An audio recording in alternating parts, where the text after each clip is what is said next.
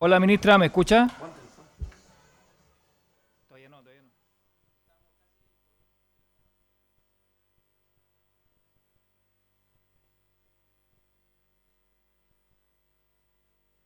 Ministra, ¿me escucha?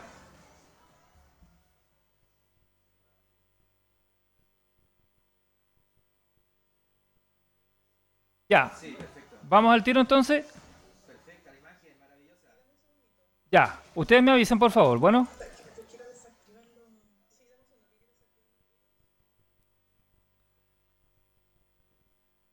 Las 11 de la mañana, ya con avisan, un minuto, 11 con 1, nosotros estamos eh, acompañándote. Ustedes me avisan, ¿ya? Ya, ok, vamos al tiro. Francisco Valle la va a entrevistar, ¿ya? El locutor. Ya. Franco, tenemos especial calefacción pellets, 15 kilos, 6.590 pesos. Momento oportuno para conversar. Y siempre es un agrado recibir eh, o que los auditores puedan eh, conversar también y recibir el llamado de autoridades de gobierno. Estamos en contacto con la ministra vocera de gobierno, Camila Vallejo. Ministra, ¿cómo está? Muchas gracias por recibir el llamado de los auditores de BLN Radio desde la, la provincia de Curicó, acá en la región del Maule. ¿Cómo está? Muy buenos días. Muy buenos días, Francisco, y gracias por el contacto y un saludo a todos quienes nos escuchan allá en la región del Maule. Al contrario, gracias a usted, ministra. Ministra, eh, a ver, primero, eh, ¿agenda pronto para la zona de Curicó? No por el momento, pero podríamos pensarlo. Así que yo feliz puedo, pero mira, aquí en la moneda soy como la que está siempre alerta desde la moneda de lo que está pasando. Em, pero cada vez que logro salir a regiones, evidentemente para mí es eh, un tremendo placer porque contactar con la gente, hablar con las organizaciones, estar con las autoridades también, para ver cómo está la zona, eh, es importantísimo. Así que ojalá podamos visitar la región pronto. ¿Qué le Vamos a ver si cuentan, programamos algo ahí. ¿Qué le cuentan las autoridades locales o regionales de, de Curicó, de la provincia? A propósito, por ejemplo, de la ley Calles sin Violencia, ¿le han contado cómo se vive la situación acá en el Maule? ¿Lo tienen más o menos claro? Bueno, eso lo lleva principalmente Interior y ahí estamos en contacto a través del ministerio con todas las autoridades, tanto gobernadores y gobernadoras como alcaldes, alcaldesas, los propios delegados presidenciales que son los encargados de eh, las policías en las regiones. Eh, y sí, pues efectivamente es lo que nos ha permitido eh, construir este plan Calle sin Violencia en función de los datos que se manejan, donde se concentran los delitos más violentos y cómo reforzamos otras políticas públicas, porque el plan Calle sin Violencia lo que busca es eh, hacernos cargo de dónde está el principal problema, que es homicidio, eh, tráfico de drogas, cierto uso de armas de fuego y aquellos territorios comunes que concentran más de esos delitos violentos son aquellas comunas donde se implementa el plan Calle sin Violencia. Pero hay otras planes y programas que buscan atender a otras formas de delito eh, que, por ejemplo, eh, robos en general o portonazos o otro tipo de prácticas como o incivilidades, también hay otros planes como el plan Estado presente o la recuperación de espacios públicos. Entonces se van adecuando en función de las conversaciones con la autoridad y particularmente también en la región del Maule cómo ir eh, haciendo que el Estado esté más presente para dar mayor seguridad, atendiendo al fenómeno delictivo que se vive en las regiones. Claro, es que ¿sabe por qué se lo pregunto, ministra? Porque, claro, uno entiende que eh, la focalización de los delitos se hace o de los proyectos, de los planes, de las políticas públicas se hace en base a los análisis eh, que, que hay, ¿no? Pero resulta que aquí llama profundamente la atención que el plan eh, Calle sin Violencia incluye a Talca, capital regional, sin embargo los índices delictuales son muy superiores en Curicó y Curicó no está contemplado. Por eso se lo preguntaba. Porque una cosa son los índices en términos generales de delito y otra cosa es dónde están eh, los delitos más violentos. ¿ah? Eh, y en segundo lugar, porque además tenemos una política que es de o sea, de persecución penal para evitar la impunidad penal. Cuando buscamos a los delincuentes para lograr efectivamente que se juzguen, ¿cierto? Y luego cumplan sus penas en cárcel, lo que estamos diciendo es que hay una institución que va a fortalecerse para la persecución del delito, para que no haya impunidad y eso opera en toda la región, que es súper importante porque el Plan Calle sin Violencia tiene una parte operativa que está delimitada en una comuna, ¿no? Pero eso no quiere decir que en toda la parte de persecución, de investigación, esté la fiscalía y los equipos especializados en esto, del Plan Calle Sin Violencia, restringidos a una comuna.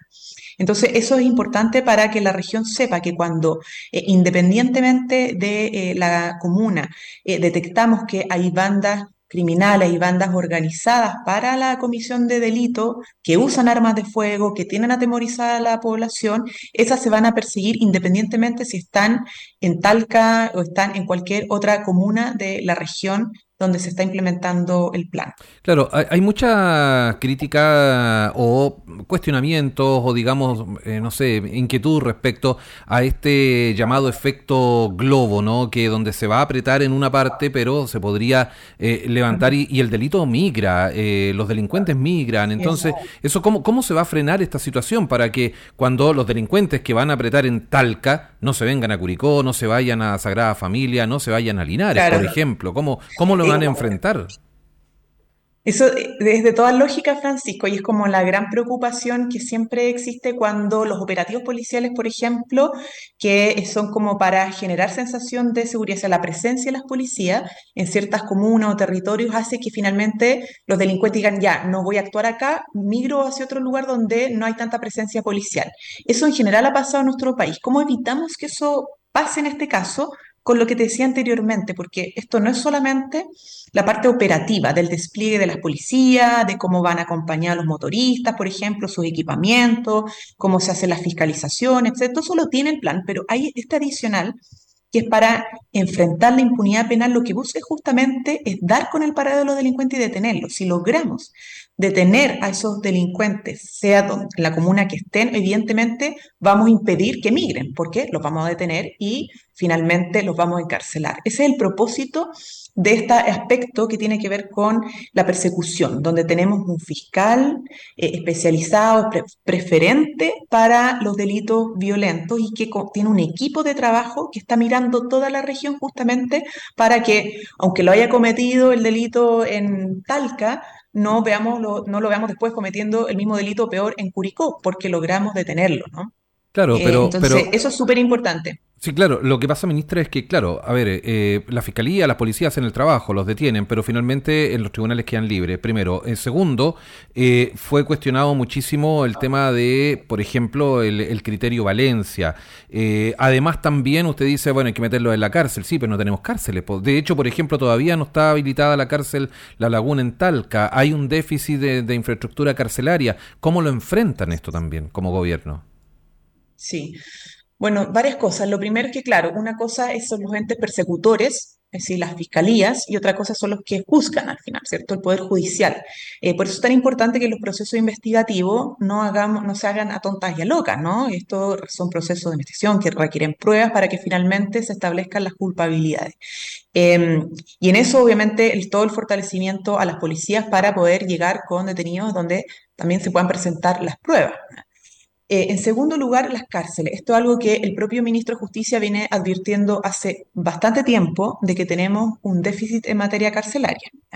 Eh, y esto es como el fondo del asunto, porque nos hemos preocupado por mucho tiempo, por muchos años, a solo meter gente presa. Y eso es lo que llamamos el populismo penal, ¿no?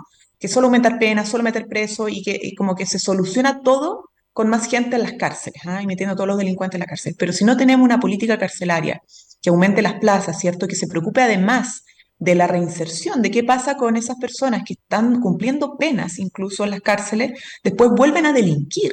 ¿ah? Entonces, ahí tenemos un tremendo problema y lo que está haciendo el Ministerio de Justicia eh, y de lo que ha señalado el propio presidente Gabriel Boric, es que el desafío es construir, primero, ampliar las plazas, y ahí tenemos, un, tenemos proyectos de ampliaciones, eh, pero también pensar en tener cárceles más especializadas, porque si tenemos ya aprobada una ley em, contra el narcotráfico, la ley NAR, ¿ya? la ley contra el narco, eh, el proyecto, la ley de contra el crimen organizado, lo que estamos diciendo, y ahora se suman además los delitos de cuello y corbata que aprobamos el lunes pasado. Así es eh, estamos hablando de delitos que son más complejos, que tienen a personas más inteligentes, ¿cierto? O con más capacidades, con más recursos, que se organizan más a gran escala para cometer delitos más complejos. Esas, esas son crímenes que se han ido especializando ¿ah? y por lo tanto también requieren de cárceles más especializadas y eso tiene que ver con los metros cuadrados, con el nivel de tecnología para la vigilancia y requieren que esté separado de los delitos que son más comunes para que no se produzca el contagio criminológico, ¿no? Que se produce actualmente en las cárceles y no terminemos haciendo que las cárceles al final sean espacios donde eh, sean como universidades de la delincuencia, ¿no? Como que tú te vas a graduar de delincuente, como que te vas a especializar, ¿ah? aunque hayas cometido un, un, robo o un delito menor, termina siendo un delincuente más profesional producto de este contacto y contagio criminológico. Entonces, eh, eso es, es una agenda que nosotros ya estamos abordando con el Ministerio de Justicia porque no se había abordado durante décadas. Eh, y ahí presupuesto también, obviamente, exploratorio para eso, para seguir fortaleciendo esa política que es de ampliación, eh, que actualmente se, se, está haciendo, pero requerimos mucho más, porque aunque logremos ampliar, logremos construir otras cárceles, y el tema es dónde, ¿no? Porque aquí también viene otro, otra complejidad, es que todos queremos Claro, gente presa, o queremos que los delincuentes de presa, pero, nadie quiere que la cárcel esté al lado de su casa. Exacto. Oiga, eh, ministra, a propósito de lo mismo, eh, a ver, quiero, quiero ir rescatando algunas cositas, ¿no? Primero, eh, ¿esto significa que el gobierno no se, no se cierra a segregar cárceles, por ejemplo, donde, no sé, no tuviéramos cárceles específicamente para un tipo de delitos, para que no se contamine, no se genere esta contaminación cruzada delictual, como usted lo denomina? no sé, por ejemplo, estructurar Punta Peuco, por ejemplo, eh, podría ser una, una, alternativa, como algunas voces que se han planteado. Y lo segundo, eh, con eh, la ley de los delitos de cuello y corbata, finalmente, o sea, ya nunca más clases de ética, me imagino, ¿no? Así es. Bueno, el ministro de Justicia lo ha señalado, justamente lo que decía es que tenemos, y el mismo presidente de la República, tenemos que avanzar hacia cárceles más especializadas para justamente generar esa segregación eh, y esa división. ¿no? Eh, por ejemplo, el tratamiento respecto eh, al caso de las mujeres, que, que, tienen cárceles de mujeres, pero ver cómo se genera una reinserción también para esas mujeres que en general están por microtráfico de drogas ¿no? y que lo han hecho como una forma de sustento económico, lamentablemente. Entonces, hay que tener esa diferenciación y esa política, la estamos asumiendo proactivamente desde el gobierno y particularmente liderado por el ministro de Justicia. Sobre los delitos de cuello y corbata, esto es muy importante porque claramente lo que viene a hacer este, este, esta ley es terminar con las clases de ética como forma de cumplimiento de penas asociadas a delitos económicos y ambientales. Si antes teníamos penas bajas, y ya aumentamos las penas por ese tipo de delitos. yo creo que todos recordamos el caso Penta eh, o el caso La Polar, ¿no? Eh, en el caso Penta fue el que se entregó, eh, por ejemplo, como forma de cumplimiento, entre otras cosas, eh, clases de ética para los responsables involucrados. Para eh, Delano y Lavín. fraude. Claro, Delano y Lavín, pero fueron como siete que eh, fueron detectados como responsables por parte del Servicio de Impuesto Interno de fraude tributario, porque lo que hacían era presentar factura o boleta ideológicamente falsa para justificar gasto por trabajo que no se hacía, y con eso, justificación entre comillas de gasto, lo que hacían era disminuir la base imponible y por lo tanto tuvieran, pudieran pagar menos impuestos. Eh, al final, claro, el problema es que habían penas asociadas, pero no era, el cumplimiento de la pena no era efectiva. Entonces hoy día aumentamos las penas, pero las hacemos también efectivas. Eh, y además las multas asociadas se aumentan y se eliminan como forma de cumplimiento estas cosas que son, parecían muy ridículas, porque lo eran, que era, por ejemplo, lo de las clases de ética. Y lo mismo con el caso, por ejemplo, la, la Polar, donde hubo ahí unas como repactaciones Em, Pero disculpe, eh, ministra, también, hubo, también no, no, olvidemos que también hubo perdonazos, por ejemplo, en el caso de, de, multitienda por parte del Servicio de Impuestos Internos. Ahora, yo la quiero llevar, por a medito del tiempo, ministra, la, quiero llevar al tema de la canasta básica. Están bajando los productos, pero aún así eh, se está generando este fenómeno de que, bueno, mucha gente que está yendo a comprar a otros lados, a otros países, Argentina puntualmente, el bolsillo electrónico, también son dos temas importantísimos que están eh, ¿no? Sí, sí, y qué bueno que lo preguntas, Francisco, porque nosotros teníamos, eh, y lo dijo el ministro Hacienda el año pasado, ¿no? Para el 2023 proyectábamos que el primer semestre iba a seguir siendo difícil en términos económicos y por eso presentamos el paquete de ayudas económicas donde se duplicó el bono marzo, etcétera, etcétera, eh, pero que íbamos a empezar a repuntar y de hecho preveíamos que en el primer semestre íbamos a pasar de dos dígitos a un dígito la inflación. De hecho, esa baja se adelantó respecto a lo que nosotros esperamos, o sea, no hubo esta eh, suerte como de catástrofe o descalabro en materia económica que se, eh, que se avisoraba por parte de algunos economista, estamos ya en un dígito de inflación, pero además ha ido disminuyendo el valor de la canasta básica de manera sostenida. O sea, llevamos cuatro meses consecutivos a la baja del valor general de la canasta básica. Bueno, algunos precios, o sea, algunos productos bajaron menos de la mitad, subió un poco, pero al final todo bajó, ¿no? En el, suma, en el agregado.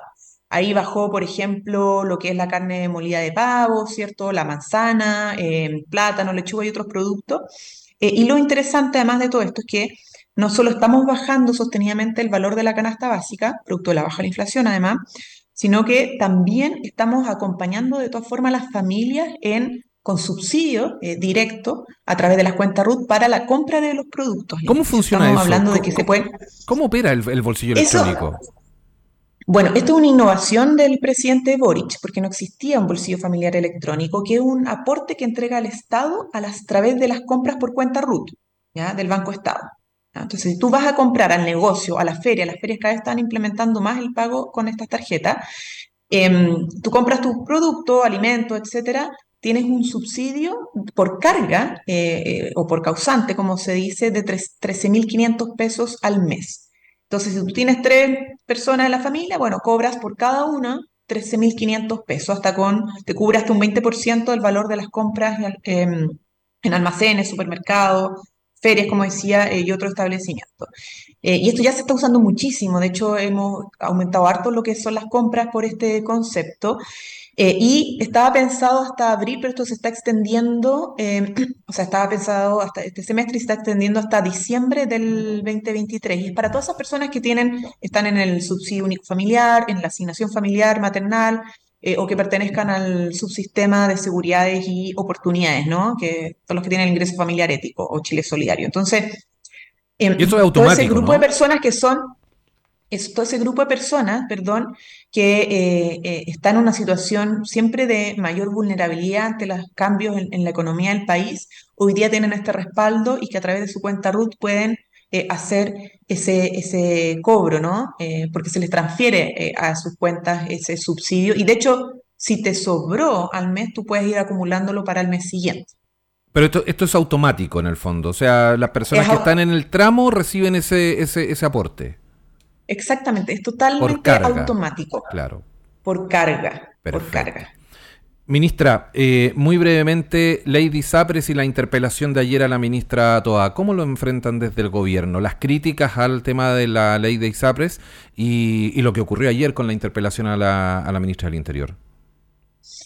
Yo creo, como lo dijimos, ¿no? Eh, para nosotros la interpelación, el- la interpelación era una oportunidad para que la ministra del Interior eh, pudiera eh, dar cuenta de todos los avances en los planes eh, de seguridad del gobierno, los efectos que está teniendo concretamente en varios territorios del país y también sobre la agenda legislativa. Pero poniendo el foco no solo en los avances, sino que también en aquellos aspectos que todavía falta y donde se requiere colaboración también del Parlamento para poder avanzar en una agenda que es prioritaria para todos y todas, independientemente del color político. Y esto la ministra del Interior lo resaltó mucho, ¿no? Porque cuando una persona es víctima de un asalto, eh, es víctima de, eh, en fin, un, eh, un, eh, un homicidio, por ejemplo, esa persona eh, da lo mismo si milita en tal o cual partido, da lo mismo si se siente de independiente, izquierda, de centro, derecha, si tiene alguna orientación sexual específica, etcétera. O sea, da lo mismo. Todos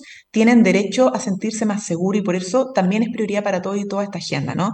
Entonces, en ese sentido, fue un- una oportunidad muy importante para poder mostrar las cifras de cómo, por ejemplo, lo que hemos hecho en la zona sur, en la Araucanía, ha tenido efectos en la baja de los niveles de violencia y de los delitos.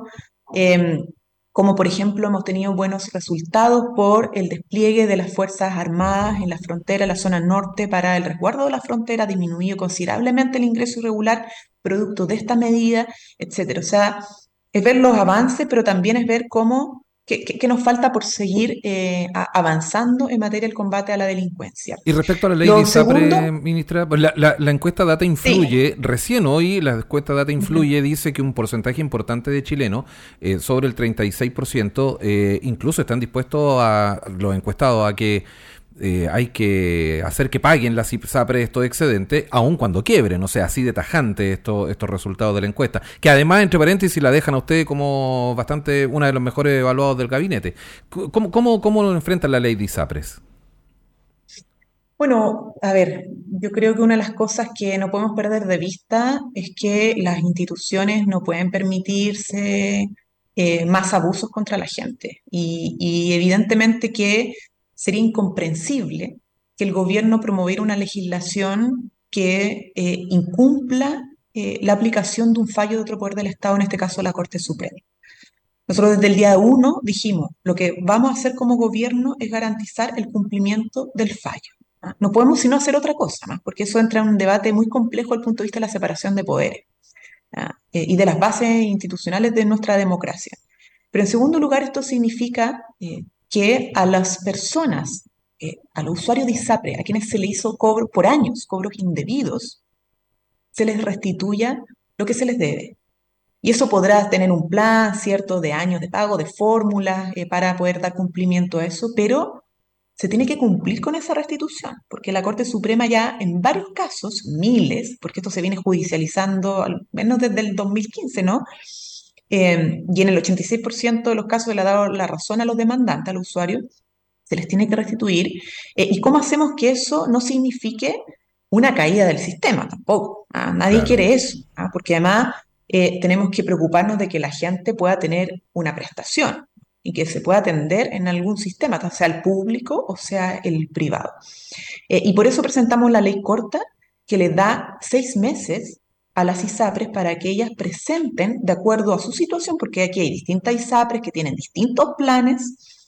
Em, de hecho, hay algunas, que no tienen, hay algunas que no tienen que devolver nada. No, hay algunas que están bastante bien, que son nuevas, etcétera. Mm. Pero por eso es tan importante que las mismas ISAPRES presenten una propuesta de plan de pago. esa propuesta de plan de pago no puede incorporar eh, fórmulas para perdonar la deuda, ¿cierto? o para incumplir lo que establece el fallo, sino que sean fórmulas que les permitan eh, dar el cumplimiento. Y hay un ente externo independiente, que no va a ser el gobierno, sino que la superintendencia con otras instituciones expertas que van a poder evaluar ese plan. Esos son seis meses que tienen para poder prepararlos y después se puede evaluar. en el fondo, en el fondo sí, eh, eh, disculpe ministra, en el fondo el gobierno insiste o eh, mantiene su postura de que las ISAPRES tienen que devolver y hacer cumplir el fallo de la Corte Suprema. Así de corto, así de simple. Es que es así de simple, claro. así de contundente, Francisco, porque además, si no hiciéramos eso, estaríamos alterando la resolución de un fallo de otro poder del Estado, una sentencia. Sin duda, se entiende. y eso nos lleva a un problema de carácter constitucional. Se, entiende. O sea, sería muy complejo. Y por eso es preocupante el avance de la reforma constitucional que promovieron un grupo de senadores, que se aprobó lamentablemente en la Comisión eh, de salud, pero porque la comisión no tiene un quórum alto, son 3-2. Ahora va pasando a la sala, esperamos que no se apruebe, pero esa reforma lo que busca es anular la aplicación del fallo, porque lo que hace es básicamente decir, ok, usted corrige la tabla de factores, pero le permite aumentar los precios base. Exactamente. O sea, si a ti tenía que bajar el total, ahora ya no te baja. ¿ah? Porque por un lado baja la tabla de factores, pero por otro lado sube el precio base y se produce como un neteo. Exactamente, entonces, en el fondo terminan empatando el, tema. Exactamente, entonces ahí podemos conversar y generar una, una conversación, un acuerdo. En esto aprovecho de, hacer el punto, Francisco, para terminar, porque el presidente del Senado, que es senador por la zona, eh, eh, por, por unos dichos que, que, realicé yo en una vocería, eh, se sintió muy ofendido y lo entiendo perfectamente, eh, y quiero aclarar en este espacio, además, de que no es mi intención y ha sido nunca mi intención ofender a nadie, muy por el contrario, no ha sido mi estilo. Eh, yo sé que se sintió muy ofendido por unas palabras que, que fue producto de un malentendido, pero lo que tiene que estar en el centro, obviamente, sobre todo con eh, los presidentes de las cámaras, que son instituciones, ¿no? Es que podamos tener un entendimiento en esta materia ¿ah? y que podamos avanzar, porque la, tanto los usuarios de la ISAPRES como nuestro país requieren que logremos acuerdos para resolver esto, sin perdonazo, obviamente sin salvataje con los impuestos de todos los chilenos, pero que avancemos. Así que un saludo al presidente del Senado, mi total respeto, el presidente de la Cámara Alta y además una persona que ha tenido muy buena disposición de diálogo, sobre todo en materia de agenda de seguridad. Así que espero eh, que pueda entender eh, lo que fueron esas declaraciones que fueron producto de un malentendido y que tengo eh, un total respeto por, por su rol eh, tanto en el Senado como parlamentario. Exactamente, además un senador por el Maule. Muchas gracias, ministra, por, claro, por, acompañarnos. No siempre tenemos la oportunidad, la gente de provincia, de poder contar con la presencia, aunque sea vía telemática, de los ministros de Estado. Muchísimas gracias, ministra, por acompañarse. Muchas gracias a ustedes por el contacto. Un abrazo a todos y todas. Y la esperamos en forma presencial en alguna oportunidad. Gracias, ministra. Hasta pronto. Hasta luego, chao. Hasta pronto. La ministra Camila Vallejo, vocera de gobierno, conversando con ustedes, con los auditores de BLN Radio. Para estar informado, BLN Radio.